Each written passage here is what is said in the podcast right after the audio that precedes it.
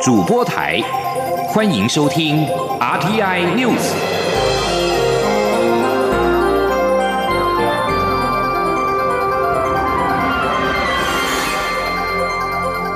听众朋友您好，欢迎收听这节央广主播台提供给您的 RT News，我是张顺祥。首先关注的是最新的影剧焦点，英国广播公司 BBC 邀请国际影评人投票选出全世界一百大非英语电影。台湾导演侯孝贤的《悲情城市》排名在第十八名，杨德昌的《一一》入选第二十五名。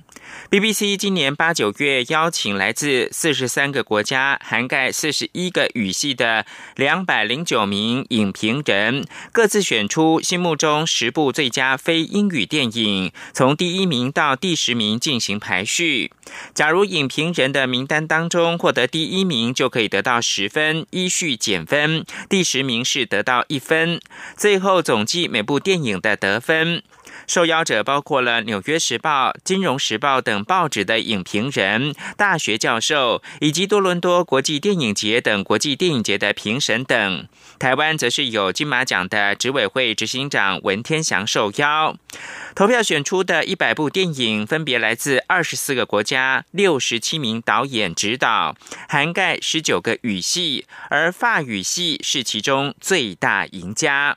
根据投票结果，台湾导演执导的电影一共有五部入选，包括了侯孝贤的《悲情城市》第十八名，杨德昌的《一一》二十五名，《孤岭街少年杀人事件》三十八名，以及李安的《卧虎藏龙》七十八名，跟《饮食男女》五十四名。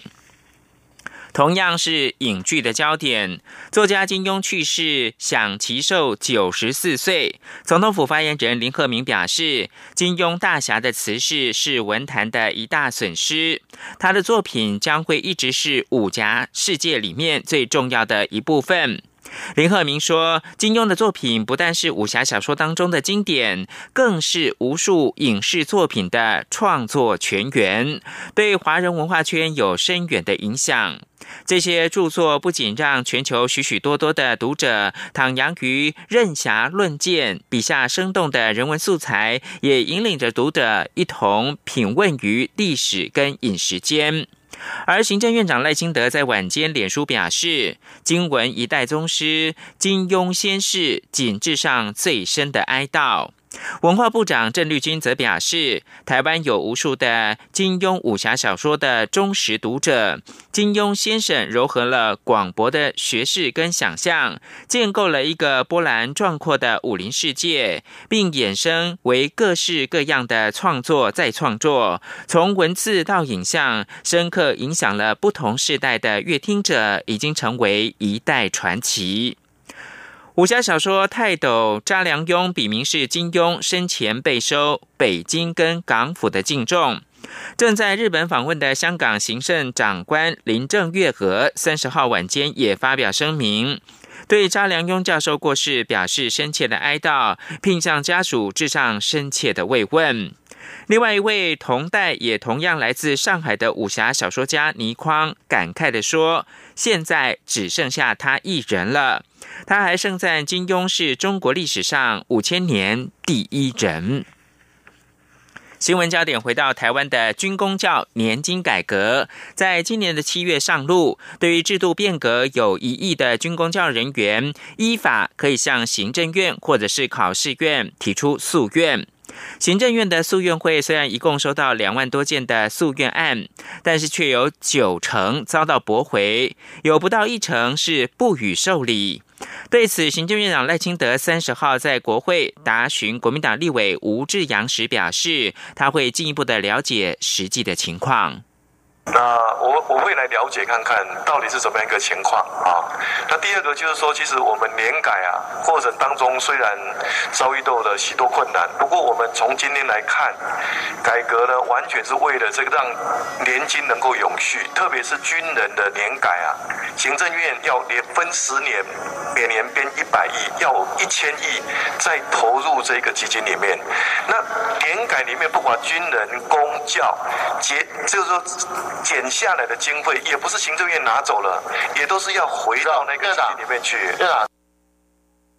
建议行政院要多体恤提出诉愿的民众，更要回头检视相关的法律。赖清德表示，虽然行政院是尊重诉愿委员会的结论，但他会去了解实际的情况。年金改革七月上路之后，不满退休金缩水的退休公务员、军人跟老师，向行政院诉愿会提出了诉愿。行政院诉愿会在三十号表示，从七月至今收到了两万多件，已经处理完一万六千四百八十三件，其中有九成被驳回，一成左右不受理。诉愿会表示，年改处分是依照现行法律重新计算退休金，并没有违法，所以裁定驳回。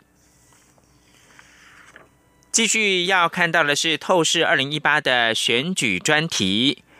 高政治资本或者是高媒体曝光度的候选人跨级跨区的浮选，这种母鸡带小鸡，不仅可以炒热选情，也有团结支持者的效果。但是今年蓝绿母鸡声势有别，也使得母鸡不再是票房的保证。这连带使得联合竞选的操作模式与强度出现了差别。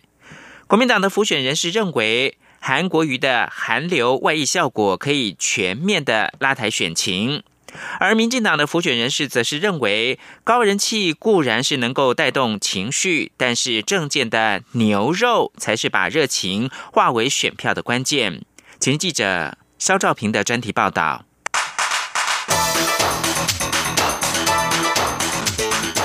专题报道。咱高雄这个巨人困太久了，咱们飞起来喽，好不好？这是国民党高雄市长候选人韩国瑜，但这造市场不在高雄，而在云林。国民党靠韩国瑜的高人气，全台走透透，为党籍候选人站台辅选。国民党文传会副主委黄子哲认为，韩流的外溢效果已经出现。他说：“你看，事实上很多县市的候选人，国民党的。”也邀请了这个韩国瑜去帮他这个站台或辅选，他不是只有在岛内啊，他甚至到到离岛，比如说那个澎湖，前一阵子他也去过，嗯，所以说我觉得，我觉得就是说，这会是相得益彰啦。你有看见吗？来啊，我就是郑文灿啊。民进党也有辅选王牌，顶着政绩的桃园市长郑文灿就陪着党籍新北市长候选人苏贞昌扫街拜票。还有新竹市长林志坚也不时拉着党籍新竹县长候选人郑朝芳同框跑行程。哇，朝芳是我的老朋友了哦，不过他年纪比我小五岁哦，他今年只有三十八岁哦。不管是郑文灿与林志坚这对文治组合跨区浮选。还是韩国与韩流到处吹，这种联合竞选模式，在六都与周边卫星城市互动越来越紧密的情况来看，势必会影响民意走向。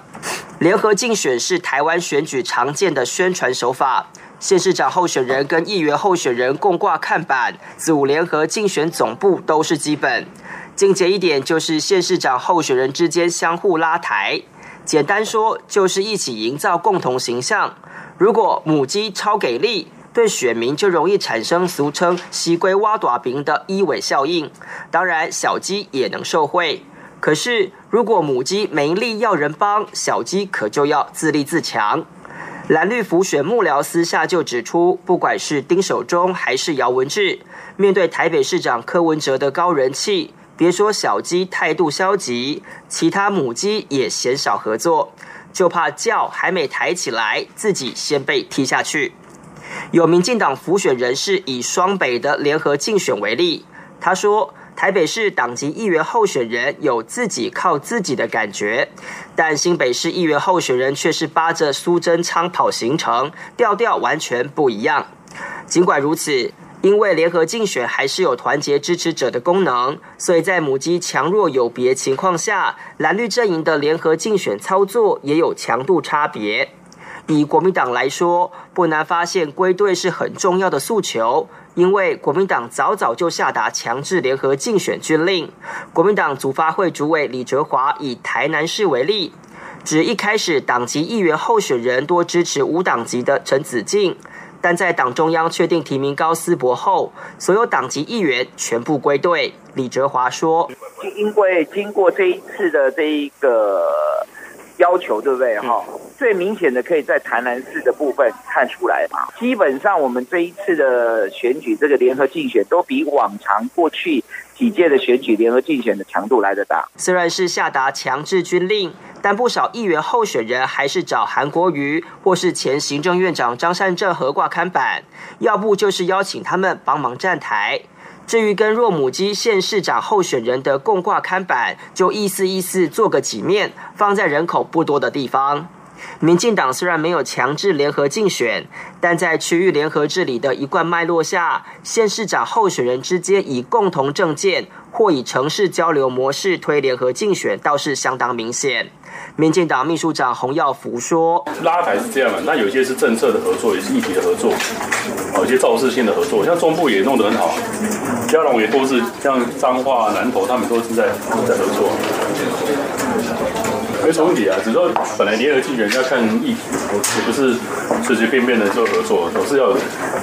要梗嘛，要议题的设计。”洪耀福点到关键，要联合竞选，当然候选人间要有能搭配的主题。好比林志坚拉郑朝芳推大新竹共好，林佳龙与郑文灿也以农博跟花博的交流一起同框，还有苏贞昌用会做事连线拉林佑昌、郑文灿跟林志坚帮他做证件背书。邀请的这三位市长都是做了四年，就因为他们的会做事，改变了他们领导的城市，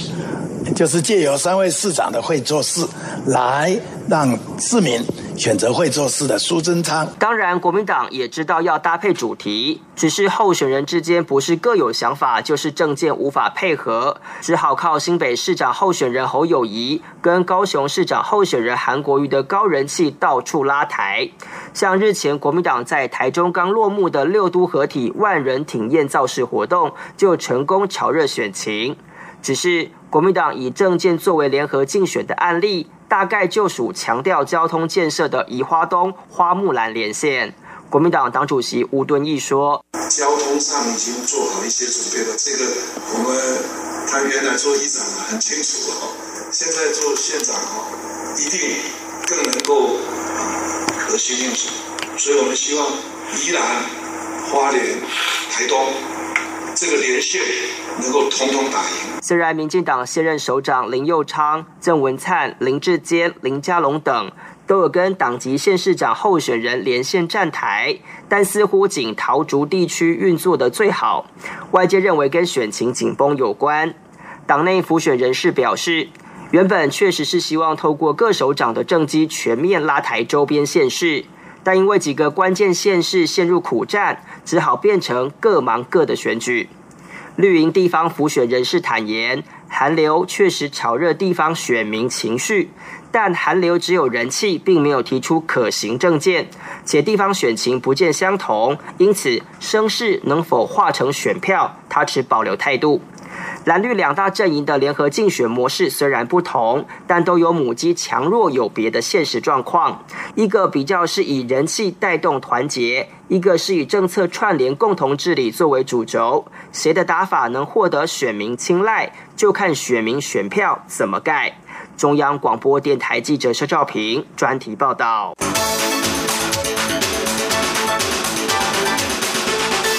十一月二十四号，除了九合一选举之外，还有就是公投立场倾向支持下一代幸福联盟的中华人亲社区关怀协会申请成立爱家三公投的反方办事处，并且推派人选担任电视说明会的反方代表，引发挺同团体伴侣盟的质疑。协会表示，反对不该只有一种意见。他们此举是为了完整的呈现所有不同的意见。伴侣盟则是批评反同团体玩弄法律、诈欺社会，呼吁民众抵制爱家公投。请记者刘品希的采访报道。针对年底十个公投案，中选会需依法就每一案举办五场电视说明会。如果反对该公投案，可以连署将近千人后，在十月二十九号前成立反方办事处，并推派一名代表参加每一案的最后一场电视说明会。伴侣盟三十号下午在中选会前举行记者会，指出他们针对下一代幸福联盟提出的“爱家三公投”，分别成立反方办事处。不过，二十九号晚间接获中选会通知。要和另外两名反对意见代表冰景阳与简月珍抽签，经过查找资料，发现这两人都在中华人亲社区关怀协会工作。该协会多次公开转发支持爱家公投，而且捐赠政治现金给反同立场鲜明的信心希望联盟。伴侣盟痛批这将导致电视说明会出现正反方来自同一阵营的荒谬现象。他们不愿意承认对方的合法性，因此拒绝抽签。另外两名反方代表则临时缺席，最后由中选会代抽。抽签结果都由冰景阳与简月珍抽中，加上行政院与立法院放弃担任反方代表，释出名额。爱家三公投共十五场说明会中，伴侣盟获得六场担任反方代表的机会，另外九场则由冰景阳与简月珍成立的办事处推派人员。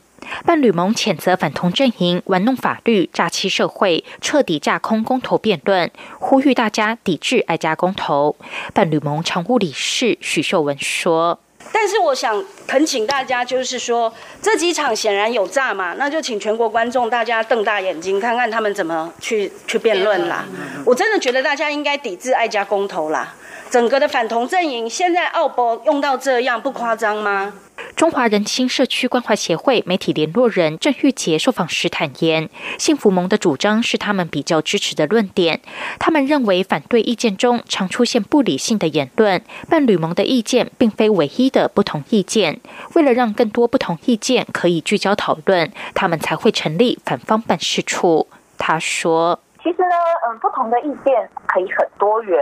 我们希望在婚姻家庭教育的议题上。”透过专业人士，可以理性客观的聚焦讨论在我们所收集的大众的意见上。那我们觉得，透过中立的行政单位，他在无线电视台上的辩论场，我们真的可以提出大众的意见。郑玉姐强调，他们希望可以让真理越辩越明，透过专业人士发表论述，完整呈现不同的反方意见，这才是符合公投的精神。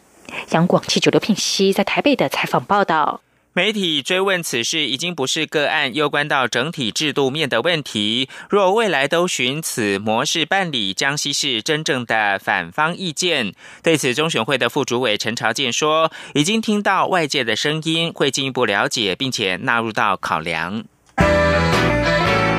女儿啊，不要一直玩游戏，快来准备行李。哎，对了，妈你也一起来。干嘛？我不要玩游戏啊。不是啦，是要在外交部领事事务局网站做出国登录。一旦当地发生重大紧急事件，驻外管处就可以及时联系我们，或是国内的紧急联络人，提供必要协助啦。这么厉害啊？那你爸这次不去，就刚好让他当紧急联络人喽。以上广告由外交部提供。现在是台湾时间清晨的六点四十八分，又过了十五秒。我是张顺祥，继续提供新闻。美国防卫部的亚太安全事务首席的副助理部长海大卫表示，在预算跟时间的考量之下。台湾不能够忽略关乎生死的必须要求，要改变旧的思维，才能够确保两岸跟印太地区的和平跟稳定。海大卫二十九号出席美台国防工业会议，并且发表演说。他表示，台湾的安全不能够依赖北京的容忍，没有迹象显示北京打算要放弃使用武力，不论是现在还是未来。中国正在寻求改变现状，侵蚀台湾的国际外交空间，并且增加解放军在第一岛链内外的活动频率跟规模。这些行为只会使得和平解决两岸议题变得更加困难。台湾必须利用不对称的优势。谈及到整体防卫构想 （ODC） 时，海大卫表示，ODC 侧重不对称战争、部队的保卫跟沿海战争，利用台湾的地理优势。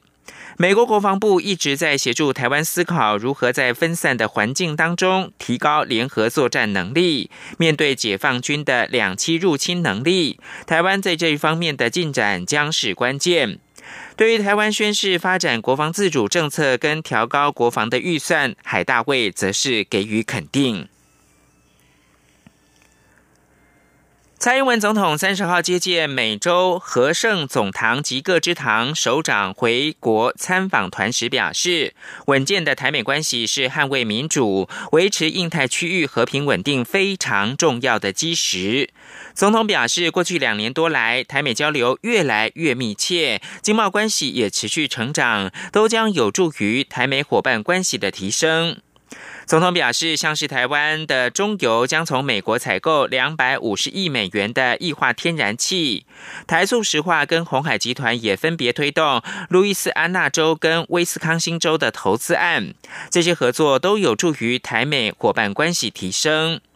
另外，蔡英文总统在接见美国智库国家亚洲研究局的学者专家访问团时，则表示。全球经贸出现许多剧烈的变化，台湾不断努力跟国际来接轨，提升竞争力。除了持续跟新南向国家强化经贸的连结，也跟理念相近国家提升经贸伙伴关系，希望一起让印太区域变得更加的开放、繁荣、自由。请记者欧阳梦平的报道。蔡总统在接见时表示，近年来国家亚洲研究局发表的研究报告都会不时提到台湾，证明台湾在区域内扮演非常重要的角色。总统指出，也因为每个国家的政经局势会彼此牵动，这两年来台湾积极推动新南向政策，提升与邻近国家的关系，透过合作的方式，共同促进区域的繁荣与稳定。面对过去一年全球经贸出现许多剧烈变化，台湾也努力与国际接轨，提升竞争力。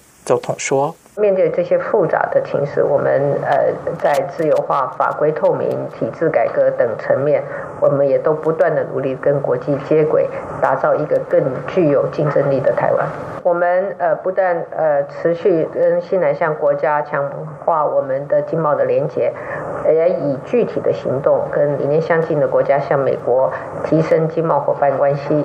总统指出，台湾的企业像是中油、台塑，今年都增加对美投资。台湾的农业访问团也在上个月到美国签署了采购意向书。他相信访宾们可以从这些努力看到台湾是值得大家信赖的伙伴。台湾也有决心与其他理念相近的国家一起让印太区域变得更加开放、繁荣与自由。中央广播电台记者欧阳梦平在台北采访报道。政府建制准公共教保机制，并且由六都以外的县市先推动。教育部统计，目前已经有两百七十五家符合要件的私立幼儿园加入到准公共幼儿园的行列，比率达到百分之三十六，可以加会两万九千名的幼儿。教育部二十号也邀请私幼业者跟教保员以及家长代表分享准公共幼儿园的优点。记者郑祥云、陈国维报道。教育部公布准公共幼儿园标章，象征公与私合作的两双手，撑起宝贝幼儿，营造公私协力的意向。教育部也邀请私幼负责人、老师及家长说明加入准公共家族的好处，减少家长的负担，负担是啊，每个月才四千五。第二，它可以增加幼教和伙伴的收入。嗯哼。第三，还可以稳定我们幼儿园的。学生来源的稳定人数，是这个是一个创造三赢三赢的一个公共化的政策。那对于我们家长来讲，每个月呃只要四千五，那以后也不会有可能每半半年一次的庞大的注册费。是那对于我们家长，就是呃现在比较年轻的父母来讲，它其实是一个非常非常大的实质的注意。先前有三个县市没有任何一间私幼加入准公共幼儿园，教育部这次改主打，如果加上原先公立幼儿园与非立幼儿园的比率，其实这几个县市的家长能获得平价教保服务的比率相当高。有时候媒体会说啊，有三个为什么是挂零呢？其实他们的公共化比例早就超过全国的标准了，所以这个这一波这个加入以后呢，金门已经是全国第一了。统计十五个县市共有七。百六十四家符合收费要件的私幼，现有两百七十五家，三成六的比率加入准公共幼儿园，可以让两万九千个家庭减轻经济负担。教育部希望能有更多私幼提出申请，就是让家长们从申请日那天起，享有每个月缴费不超过四千五百元的优惠。中央广播电台记者郑祥云、陈国伟台北采访报道。台铁六四三二次普悠玛列车二十一号发生严重翻覆事故之后，历经一个星期的检讨，交通部痛定思痛，决定将线上二十六组倾斜式的新自强号列车，包括了十八组普悠玛号以及八组的泰鲁格号，由单驾驶改为双驾驶。记者杨仁祥、吴丽君的采访报道：普悠玛列车二十一号翻覆，造成重大伤亡后，通联记录显示，事故发生前，司机员忙于排除各种状况，而且孤立无援，根本无法专心开车。为此，交通部长吴鸿谋二十九号决定，将台铁所有二十六组倾斜式新自强号列车，包括十八组普悠玛号及八组泰鲁格号，自三十号起由单驾驶改为双驾驶。交通部次长齐文忠三十号也在上路的第一天，自台北站搭乘普悠玛视察双驾驶是否顺利上路，并于车辆停靠树林站时，到驾驶室前鼓励第一线司机员的士气，希望大家共同度过这次的难关。齐文忠随后受访时表示，这次共有两百二十八名学习司机员投入支援花东，每天开行达五十多班的。普悠玛及泰鲁格号，文中说：“这一次恢复双乘坐，首先是针对倾斜式列车。那倾斜式列车目前是二十六列次，那在平常时间大概会投入五十七班。那现阶段我们恢复双乘务之后，支援的主要是学习司机员。”有两百二十八个，所以我想处理花东的这个情节式列车是足够的，而且这些学习司机员应该在明年的一月之后就陆陆续续就会成为正式的司机员。齐文忠也强调，学习司机员除了不能操作刹车及电力系统外，已经具备司机员的基本训练，刚好借由这次的机会增加经验，也可在 ATP 不稳定的情况下辅佐司机员做出必要的。判断及操作，未来台铁也将等列车自动防护系统 ATP 确保稳定安全后，再来检视是否继续维持双驾驶。至于其他涉及行车安全的因素，台铁也将全盘进行检讨应应，以确保悲剧不再重演。中央广播电台记者杨仁祥、吴丽君在树林的采访报道。同样是交通的意外，失航坠机，印尼是下令检查所有的波音同机型客机。在印尼失航一架波音七三七 MAX 八型客机，二十九号坠落海里，机上一百八十九人恐怕是凶多吉少。之后，印尼交通部长布迪三十号下令对全国所有同行的飞机进行检查。印尼诗航一架载有一百八十九人的波音七三七七三七 MAX 八型的客机，二十九号从首都雅加达起飞之后不久就坠入到爪哇岛外海，并且沉没。搜救人员三十号在海上打捞起更多的尸块、飞机残骸跟旅客的私人物品。在雅加达一处码头，搜救人员将打捞到的人体遗骸、跟飞机残骸以及私人的物品分别开来，并将人体残骸包括了一名婴孩的尸体送到医院进行 DNA 的检验，以确认身份。这架失事的印尼狮航编号 JT 六一零航班客机，机上一百八十九人，包括了一百七十八名的成年旅客，一名儿童跟两名的婴儿，以及两名的机师，还有六名的空服员。焦急的旅客家属前往医院等待亲人消息，目前还没有找到俗称“黑盒子”的座舱语音记录器和飞行资料记录器。狮航今天三十一号将跟美国波音公司的技术团队举行会议，探讨客机失事的原因。以上新闻由张顺祥编辑播报，谢谢收听。